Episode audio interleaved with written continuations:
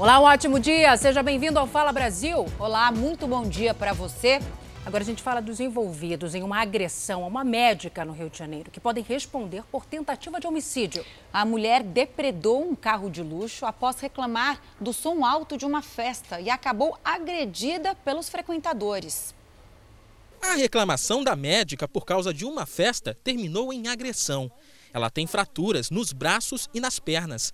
Tícia Azambuja, que trabalha na linha de frente no combate ao coronavírus, havia acabado de sair de um plantão de 24 horas e só queria descansar sem barulho. Eu já não dormia mais no meu quarto, tinha que dormir na sala. Junto com meu filhinho também, nós tínhamos que dormir na sala porque não, não conseguíamos mais dormir. As fotos mostram a médica sendo carregada enquanto dois bombeiros assistiam a tudo imóveis.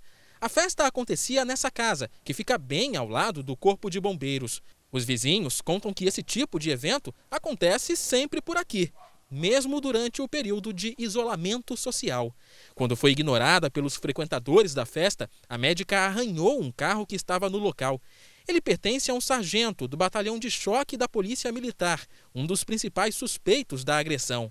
Pelo menos outros quatro homens e uma mulher também estariam envolvidos. Eles me pegaram como um saco de batata, me carregaram e falaram que é, abre o carro que a gente vai dar o sumiço do corpo dela. A polícia já ouviu três pessoas que estavam presentes no local da agressão.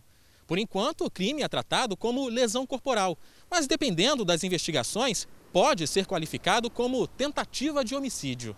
Imagens de câmeras de segurança da rua estão sendo analisadas. As pessoas envolvidas, eles dão uma versão defensiva, falando que apenas apaziguaram até a chegada da polícia. E pelas imagens é, se verifica que não foi bem isso que aconteceu. A médica ainda vai passar por novos exames que vão indicar se há necessidade de uma cirurgia no joelho. Ela lamenta não poder voltar ao trabalho. Se algum desses caras aparecer na minha mesa de cirurgia, eu vou tratá-los com todo carinho e com todo amor e com todo cuidado, porque é isso que eu tenho para oferecer. Que horror, gente. Bem, a Polícia Militar do Rio de Janeiro informou que essa festa foi encerrada quando as equipes chegaram ao local. Já a Corregedoria do Corpo de Bombeiros informou que vai abrir um procedimento interno para apurar se houve omissão por parte dos militares. Caminhão que transportava mais de 200 porcos foi roubado durante a madrugada e que tem, quem tem mais detalhes dessa história aí pra gente é o Lucas Carvalho. Lucas, bom dia para você. Alguém já foi preso e parece que a quadrilha não queria levar os animais, né? Tinha outra intenção. Explica melhor pra gente, por favor. Exatamente, Salsi. Um ótimo dia para você também, para quem acompanha o Fala Brasil. Um homem de 30 anos foi preso, foi trazido aqui para essa delegacia da Zona Oeste de São Paulo. E a quadrilha não queria os porcos, não queria os animais. O objetivo do grupo era mesmo levar o caminhão. O motorista que fazia o transporte desses animais foi abordado em Itaquaquecetuba, na Grande São Paulo. A carroceria com os porcos foi deixada numa rua também da Zona Oeste de São Paulo. Policiais militares faziam um patrulhamento ali pela Marginal Tietê, na altura da Ponte dos Remédios, desconfiaram desse veículo chamado cavalo do caminhão, fizeram a abordagem e ali perceberam, constataram na verdade que dentro do caminhão havia ali equipamentos para cortar, bloquear o sinal de GPS do caminhão. Não teve como, né, esse homem negar, ele acabou confessando participação no crime, foi trazido aqui para a delegacia onde permanece preso. Um carro que também seria utilizado pela quadrilha foi apreendido e os porcos agora de manhã foram encaminhados para um frigorífico em Suzano. Voltamos aos estúdios do Fala Brasil. O aumento de casos de coronavírus em Washington, nos Estados Unidos, pode adiar o cronograma de reabertura da economia. E na Suíça, a Organização Mundial de Saúde afirmou que o Brasil ainda não atingiu o pico da pandemia. A capital federal se prepara para abrir empresas e espaços públicos. A mesma situação enfrenta a Califórnia, que teve uma alta de 11% no número de infectados nas últimas 24 horas. Na Suíça, o diretor do programa de emergências da OMS, Michael Ryan, disse que o Brasil ainda não atingiu o pico e que não é possível saber quando isso ocorrerá no país. Na América do Sul, o Chile superou a marca de 100 mil casos da doença. O país demonstrou preocupação porque os hospitais estão atuando perto da capacidade máxima. No Uruguai, depois de mais de dois meses, 80 mil alunos voltaram às escolas públicas de ensinos fundamental e médio. O país é o primeiro da América Latina a retomar as aulas. Cientistas britânicos e chineses estão trabalhando juntos para desenvolver um teste de resultado rápido para detectar a Covid-19. Os testes poderão ser feitos em casa e mostrarão o resultado em 30 minutos. A Rússia anunciou que vai disponibilizar um remédio para tratamento a partir da próxima semana. Segundo as autoridades, estudos feitos com antiviral registrado como Avifavir se mostraram eficazes em até quatro dias depois da primeira dose. E na Europa, a França reabriu os restaurantes nesta segunda-feira. As áreas externas ficaram cheias e os clientes comemoraram. Comemoração também na Espanha. Pela primeira vez em três meses, não foi registrada nenhuma morte causada pelo coronavírus. O Museu Guggenheim, em Bilbao, reabriu com medidas de segurança.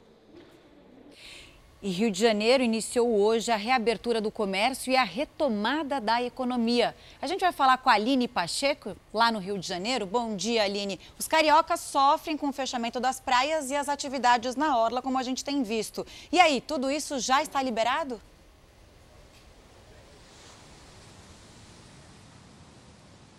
Olá, bom dia. Como uma imagem vale mais do que mil palavras, tá aí, ó. O pessoal aproveitou logo cedo com essa liberação, veio praticar esporte aqui no calçadão, correr, pedalar e caminhar. Só não pode na faixa de areia. Dentro d'água, os esportes aquáticos individuais também estão liberados. O ideal é evitar aglomeração em todos os casos, assim como nas lojas que também abrem as portas hoje de decoração, de móveis e concessionárias. O prefeito do Rio, Marcelo Crivella, disse que tudo correndo bem, vamos passar nessas seis fases e as crianças devem voltar às aulas em julho. E em agosto, na segunda quinzena, a vida no Rio deve voltar totalmente ao normal. Voltamos ao estúdio do Fala Brasil. Obrigado, Aline. Olha, uma infecção ainda desconhecida causou a internação de 39 pessoas da cadeia pública da cidade de Altos, no Piauí, e seis destas pessoas morreram. A suspeita, por enquanto, é de que a causa seja uma contaminação na água. E aí vem a consequência, né, Zucatelli? Por causa do surto, os presos podem ser beneficiados com a prisão domiciliar. A Defensoria Pública do Piauí entrou com pedido de habeas corpus coletivo que pode beneficiar os detentos da cadeia pública de Altos, localizada a 23 quilômetros da capital teresina. Desde o início do mês de maio, mais de 100 internos contraíram uma infecção grave de causa desconhecida. A maioria dos presos naquele estabelecimento prisional, né, portanto ainda sem pena, sem condenação, são presos provisórios, é uma cadeia pública pedindo ao Judiciário, portanto, por meio desse habeas corpus, que reanalisasse, reavaliasse essa condição prisional e colocasse essas pessoas em regime de prisão domiciliar. 39 detentos da cadeia pública de Altos chegaram a ser internados nos hospitais de Teresina.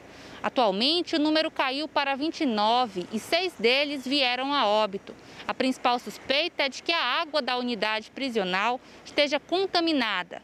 A Secretaria de Justiça do Piauí informou que todos os casos estão sob investigação. A superlotação na unidade também causa preocupação nas autoridades. São mais de 700 detentos em uma crise sanitária apontada como muito grave. A Secretaria de Justiça está realizando análise na água da cadeia pública para detectar qual organismo está provocando as infecções. Leptospirose e a síndrome de Guillain-Barré já foram apontadas como possíveis causas. Já foram feitas várias análises, né, com relação ao sistema de fornecimento de água, o poço em si, a fonte. Recentemente recebemos duas análise semana passada, todas delas constavam que a água é pura para consumo humano. A gente submeteu mais a um, uma limpeza geral, não só no reservatório, mas como todo o sistema de fornecimento e distribuição de água da unidade. Mas o Tribunal de Justiça não acatou o pedido de habeas corpus da Defensoria. Conforme a decisão, não há motivo para que todos os presos provisórios e definitivos sejam colocados em liberdade ou em restrição domiciliar. Camila. Agora a gente fala de mais um crime covarde. Criminosos estão aplicando golpes em pessoas preocupadas com o coronavírus. Eles enganam compradores que desejam comprar um oxímetro.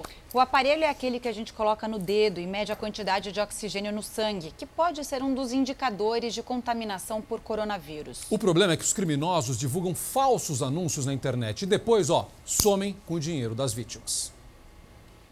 O oxímetro é um aparelho pequeno que mede a saturação de oxigênio no sangue e é eficaz no monitoramento de quem foi contaminado pelo coronavírus. O nível de oxigênio costuma cair bastante nos pacientes com a Covid-19. A medição é feita com o aparelho preso a uma parte do corpo, geralmente a ponta do dedo. Quanto mais perto dos 100% estiver o oxigênio no sangue, melhor. Abaixo dos 93%, já é um sinal de alerta. Neste período de quarentena, a procura pelo oxímetro aumentou muito e o volume de insatisfação de quem compra o produto também. O site Reclame Aqui fez um levantamento e viu que o número de queixas dos consumidores relacionadas ao produto aumentou 1.142% de março até maio. As reclamações vão desde a cobrança de preços abusivos até a não entrega do produto, como aconteceu com o estudante Matheus Cristóvão. Matheus, o que, que houve com você? Eu paguei o valor de 115 reais no produto, né? Uh, dizia que eu ia receber em quatro dias corridos, né? No dia 1 de, de julho, de junho seria o prazo máximo. Deu já o prazo, o vendedor não me responde, não postou no correio o produto e simplesmente eu não tenho notícias da minha compra. O vendedor simplesmente desapareceu. Ele não responde. Eu já mandei muitas mensagens no primeiro dia da compra, no segundo, recentemente também. Eu entrei em contato, tentei telefonar para ele e ele não atende. Infelizmente, este tipo de golpe vem acontecendo com frequência durante a quarentena principalmente para os produtos que estão em falta no mercado. Vendedores de todo o Brasil podem colocar seus produtos à mostra. A gente também tem os golpistas, temos várias pessoas aí que na verdade não são vendedores, são pessoas que vão acabar se beneficiando aí da, da da ingenuidade ou do descuido dos compradores. Matheus fez a compra pela maior plataforma de marketplace da América Latina que está recebendo diversas denúncias e agindo para banir os maus vendedores. Nós temos atuado numa frente que se refere à publicidade enganosa em relação ao Covid-19, com que nós já baixamos aí mais ou menos 60 mil anúncios e depois nós também estamos atuando na questão dos preços abusivos. Os golpistas também oferecem descontos se o pagamento for depositado em uma outra conta, fora do site. Depois, eles somem com o dinheiro das vítimas. Fazer depósitos é, em contas de pessoas físicas pessoas jurídicas, o que for, não está protegido e dessa forma também o usuário pode vir a ser lesado. Então, nós não recomendamos de forma alguma qualquer tipo de transação fora da nossa plataforma.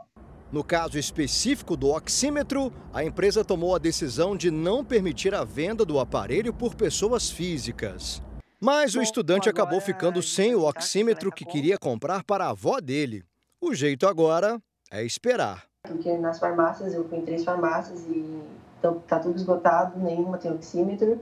O único meio de comprar seria o virtual, né, online, mas pelo visto vão ter que ficar sem o produto. A gente segue para o Rio de Janeiro, porque uma ação policial contra um esquema de milícias acontece neste momento por lá. A Anabel Reis atualiza tudo para a gente. Anabel, bom dia. E aí, a polícia já conseguiu prender alguém também?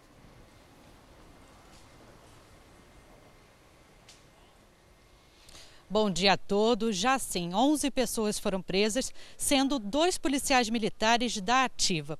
A operação é para desarticular uma quadrilha de milicianos que atuam em Jacarepaguá, na zona oeste do Rio de Janeiro. O objetivo é cumprir 24 mandados de prisão e 35 de busca e apreensão. Entre os procurados estão outros dois PMs da Ativa que devem se entregar até o final do dia. Segundo as investigações, o bando age extorquindo moradores e também cometendo homicídios. Eles vão ser indiciados por organização criminosa. Voltamos aos estúdios do Fala Brasil. Obrigado, Anabel. E olha, a médica que denuncia ter sido agredida durante um parto no Rio Grande do Sul prestou depoimento à polícia. Realmente, Zucatelli, as pessoas parecem estar sem controle. O agressor, que seria o marido de uma paciente, já foi identificado. As fotos mostram as marcas das agressões em um dos braços, nas costas e na cabeça. Sila Lazarotto, médica obstetra de 46 anos, acusa o marido de uma paciente grávida. Ela diz que levou socos e chutes quando se preparava para fazer o parto no Hospital Escola da Universidade Federal de Pelotas, no sul do estado. A médica prestou depoimento nesta segunda-feira. Disse para a polícia que, quando chegou ao trabalho, já encontrou a paciente com dores. Na tentativa de fazer um parto normal, ela estava há horas com contrações e por isso a médica sugeriu então uma cesárea. Foi nesse momento que começaram as agressões. Ele também fez ameaças. Disse que tinha duas armas e que ela não sairia viva de lá. O agressor já foi identificado e pode responder por lesão corporal e ameaça. Ele deve ser ouvido ainda esta semana. O caso vai ser investigado pela Delegacia da Mulher de Pelotas. A diretoria do hospital repudiou a agressão e disse que vai prestar total apoio à médica e às autoridades policiais. O Sindicato Médico do Rio Grande do Sul condenou a agressão e disse que é um ataque contra a sociedade. A polícia analisa contradições nos depoimentos da mãe e do irmão do menino Rafael, de 11 anos, morto no interior do Rio Grande do Sul. A mãe confessou o crime, mas disse que foi acidente. A gente vai falar com a Mel Albuquerque. Mel, bom dia. O irmão do Rafael, que eu acho que tem 17 anos, né, prestou o depoimento. O que ele disse à polícia? Oi, muito bom dia para vocês, para quem nos acompanha no Fala Brasil. Exatamente esse adolescente de 17 anos prestou depoimento por cerca de duas horas. Ele disse que estava no quarto com a luz acesa quando viu que a porta da casa se abriu. A mãe dos meninos disse em um de, dos depoimentos que o mais velho estava dormindo e que não viu nada. Só os três estavam na casa no dia do crime. Também são investigadas algumas contradições em relação aos horários citados pelos dois. Por enquanto, o irmão ainda foi ouvido como testemunha, mas a polícia está investigando se a mãe do Rafael, que está presa desde que confessou que matou o filho, agiu sozinha. O corpo do menino foi encontrado no dia 25 em um terreno bem próximo à casa, estava dentro de uma caixa, e a mãe alega que ele morreu por excesso de medicamentos, embora um laudo da perícia já mostre o contrário. Uma reconstituição do crime deve ser agendada para as próximas semanas. Ainda falta mais um laudo da, da perícia para que essa reconstituição então seja marcada. Já foi pedida inclusive pela defesa da mãe do Rafael e também pela polícia. Voltamos ao estúdio do Fala Brasil. Agora a gente volta a falar dos protestos raciais nos Estados Unidos. O serviço secreto preparou um esquema, um esquema de urgência para proteger o presidente americano Donald Trump. Trump foi levado para um bunker, que é uma sala especial no subsolo da Casa Branca, usado só em casos extremos, como na Segunda Guerra Mundial e nos atentados terroristas de 11 de setembro. O esconderijo secreto foi construído nos anos 40, durante a Segunda Guerra Mundial, e hoje ele já não é tão secreto assim. Os americanos já viram fotos de diferentes presidentes no escritório do subsolo da Casa Branca, que tem proteção reforçada. Foi para lá que o serviço secreto levou os funcionários da Casa Branca durante os ataques do 11 de setembro de 2001. O então presidente George Bush não estava em Washington. Quem se escondeu no bunker nas primeiras horas do ataque foi o vice Dick Cheney. Bush chegou mais tarde no esconderijo. Em 2001, quando viu a cama reservada ao presidente no bunker, George Bush contrariou a segurança. Disse que ia dormir no andar de cima, na residência oficial da presidência da República. E se acontecesse alguma coisa, que bastava ir lá buscá-lo. Ele se recusou a passar a noite no bunker. Nos últimos 19 anos, ao que tudo indica, o bunker não foi mais usado. Esta semana, o presidente Donald Trump ativou o refúgio. Durante os protestos que explodiram no país por causa da violência policial contra negros, o presidente recorreu à segurança do bunker, que fica exatamente abaixo da ala leste da Casa Branca. Pouco se sabe sobre a estrutura do espaço que garante a segurança do presidente dos Estados Unidos e dos principais assessores do governo em situações de crise. Mas as fotos que já vieram a público mostram uma mesa comprida para reuniões do ministério e ao menos duas salas individuais, uma para o presidente e outra para o vice. E atenção, porque logo mais a gente vai acompanhar a história do menino Adriel, de 13 anos de idade, apaixonado por leitura e que também sofreu ataques racistas na internet. Mas o menino usou o perfil dele nas redes sociais para responder com muita educação. Ele escreveu: abre aspas, isso não me afeta, fecha aspas. Essa postura dele teve enorme repercussão, a gente conversou com ele e a gente vai ver como o apoio das pessoas famosas fez com que a página dele em uma rede social ganhasse milhares de seguidores. A reportagem completa a gente acompanha daqui a pouquinho. Pode perder. E olha aqui, gente, informação importante: a Delegacia Especial de Repressão aos Crimes Cibernéticos da Polícia Civil está investigando uma ameaça de bomba à Embaixada da Rússia em Brasília. A embaixada recebeu a ameaça por e-mail. A situação ficou mais tensa quando um funcionário encontrou uma mochila abandonada. Equipes das polícias militar e federal e do Corpo de Bombeiros foram acionadas. A embaixada foi isolada para uma varredura completa, mas nada foi encontrado e as investigações seguem agora em sigilo. Zuca, ainda em Brasília, o julgamento da ação relacionada ao inquérito da Polícia Federal que investiga fake news foi marcado para o próximo dia 10 pelo presidente do Supremo Tribunal Federal, o ministro Dias Toffoli. A operação da semana passada, determinada pelo ministro do STF, Alexandre de Moraes, deixou ainda mais tensa a relação entre o governo e o judiciário. A pedido do Procurador-Geral da República, Augusto Aras, o plenário do Supremo Tribunal Federal vai julgar se suspende ou não o inquérito que investiga 17 suspeitos de propagar notícias falsas. Todos são aliados do presidente Jair Bolsonaro. Até a análise dos ministros do STF, a investigação continua. Nesta segunda-feira, dois suspeitos foram intimados pela Polícia Federal. Eles se disseram surpreendidos e constrangidos mas a assessoria de imprensa da PF disse que foi um procedimento normal. Os depoimentos devem ocorrer ainda esta semana a pedido do ministro Alexandre de Moraes, que comanda a investigação no Supremo. A operação deflagrada na semana passada agravou a crise política entre o governo e os outros poderes. Na tentativa de reforçar o apoio no Congresso Nacional, o presidente Jair Bolsonaro nomeou para o governo mais um integrante do grupo de partidos conhecido como Centrão. Marcelo Lopes da Ponte foi indicado pelo PP e será responsável pelo Fundo Nacional de Desenvolvimento da Educação, que tem um orçamento de mais de 50 bilhões de reais para esse ano.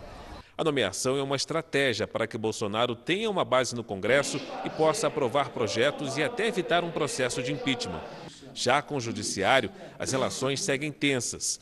O ministro Celso de Mello enviou uma mensagem a amigos comparando o Brasil à Alemanha nazista. Falou ainda que bolsonaristas querem uma ditadura militar e que é preciso resistir à destruição da ordem democrática. O ministro da Secretaria de Governo, Luiz Eduardo Ramos, afirmou que a comparação é, no mínimo, inoportuna e infeliz. Mas a mensagem foi recebida no Palácio do Planalto como um sinal de alerta. Isso porque Celso de Mello é o responsável por conduzir no Supremo o processo que apura a suposta interferência de Jair Bolsonaro na Polícia Federal.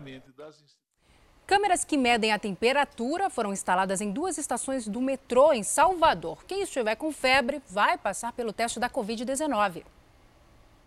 As câmeras que monitoram a temperatura dos passageiros e identificam aqueles que apresentam quadro febril começaram a funcionar nesta segunda-feira nas estações da Lapa e Pirajá. Mesmo com uma diminuição expressiva no número de passageiros por conta do isolamento social, muita gente ainda circula pelas estações de metrô diariamente. A partir de agora, com as novas câmeras de monitoramento, quem passa por aqui e está com temperatura corporal a partir de 37,8 graus, que pode indicar uma possível contaminação pelo novo coronavírus, é imediatamente abordado e encaminhado para atendimento. Assim que essas pessoas são identificadas, elas passam por um protocolo de saúde onde são anotados alguns pontos, são feitas orientações para essas pessoas e também aplicado o teste para confirmação do resultado é, se essa pessoa tá com, apresenta já o coronavírus ou não. Para quem não pode estar em casa e precisa utilizar o transporte público, a tecnologia oferece mais segurança. Fantástico esse tipo de tecnologia, né? Está disponível e acessível para a população. Vem a calhar, porque nunca se sabe. Metrô, pessoal voltando do trabalho, linhas diminuídas, então mais segurança para vocês, né? Isso, de uma certa forma, sim, né? Vamos a Brasília agora, porque o ministro Celso de Mello, do Supremo Tribunal Federal, arquivou o pedido de partidos oposicionistas para para a apreensão dos celulares do presidente Jair Bolsonaro e do filho dele, o vereador Carlos Bolsonaro, né, Yuri Oscar, bom dia para você. Qual foi a base aí para essa decisão do ministro? Bom dia, Salsi. O ministro Celso de Mello deixou claro que seguia a mesma interpretação do procurador-geral da República, Augusto Aras, que já havia se manifestado contra a apreensão dos telefones celulares. Aras argumentou que a investigação é de competência exclusiva do Ministério Público Federal e considerou indevida a intervenção de terceiros, incluindo partidos políticos. A oposição queria acesso a esses aparelhos nas investigações que apuram a suposta tentativa de interferência do presidente Jair Bolsonaro na Polícia Federal. E um outro assunto de grande repercussão aqui em Brasília foi o vazamento pelo grupo conhecido como Anonymous Brasil de dados pessoais do presidente Jair Bolsonaro, dos filhos dele Flávio, Carlos e Eduardo, do ministro da Educação Abraham Weintraub, da ministra da Mulher e da Família Damares Alves e do deputado estadual Douglas Garcia. O vereador Carlos Bolsonaro usou as redes sociais para tratar da divulgação dos dados como uma clara tentativa de intimidação e avisou que está tomando as medidas legais. Voltamos aos estúdios do Fala Brasil. Obrigado, Yuri. Olha, uma escultura de 53 anos, um dos símbolos de Fortaleza, foi encontrada no lixo e aos pedaços. A mulher rendeira ficava em frente a um banco e desapareceu durante uma reforma. Ela foi encontrada assim, por um professor que, claro, ficou indignado ao saber do desaparecimento da escultura. Ele diz que encontrou os pedaços num container. A obra é do artista pernambucano José Lins e, segundo a agência bancária responsável pela estátua, ela foi jogada por falta de informação. Agora a obra será restaurada e reinstalada. Em meio à crise do coronavírus, muitas famílias carentes estão precisando de apoio. A campanha SOS Famílias do Sertão está levando ajuda às famílias mais afetadas pela pandemia no Nordeste e já tem muita gente colaborando. E se você ainda não contribuiu, aponte seu celular para o QR Code que está na tela. Se preferir, entre no site sosfamiliasdosertão.org. Seja solidário, participe, faça a sua doação e ajude a quem realmente precisa. Um garoto de 13 anos aqui no Brasil, né, que mantém uma página com dicas de leitura numa rede social, foi vítima de ataques racistas. Só que a ofensa teve um efeito reverso. O adolescente respondeu de forma educadíssima. Famosos e anônimos se mobilizaram na internet e passaram a promover a página do Adriel. Adriel tem 13 anos. Ele recebeu esta mensagem: Porco gordo. Eu achava que era pra estar tá cavando mina não lendo. Para de ser trouxa e volta para a sua realidade, seu. Você foi criado para ser pobre e. Adriel mora em Salvador, capital da Bahia, com a mãe, que está desempregada, e o padrasto, que está doente. Ler é a paixão de Adriel desde pequenininho. Ele tem um perfil na rede social dedicado aos livros. E foi neste espaço que um anônimo escreveu a ofensa. Adriel postou a mensagem recebida e também sua resposta educada. No texto, o menino lamenta haver racismo no Brasil e finaliza: Isso não me afeta, mas poderia afetar outra pessoa. Pensem. Eu fiquei abalado, né? Porque eu nunca tinha recebido esse tipo de mensagem antes. Fiquei triste, é, confesso que chorei e eu não gostei muito as palavras de alto poder destrutivo desencadearam uma reação. Rapidamente, a internet se uniu a Adriel. Blogs de leitura foram os primeiros a prestar apoio. Depois vieram as celebridades. Jogadores de futebol, como o volante Newton Ferreira Júnior, fizeram questão de deixar o seu recado.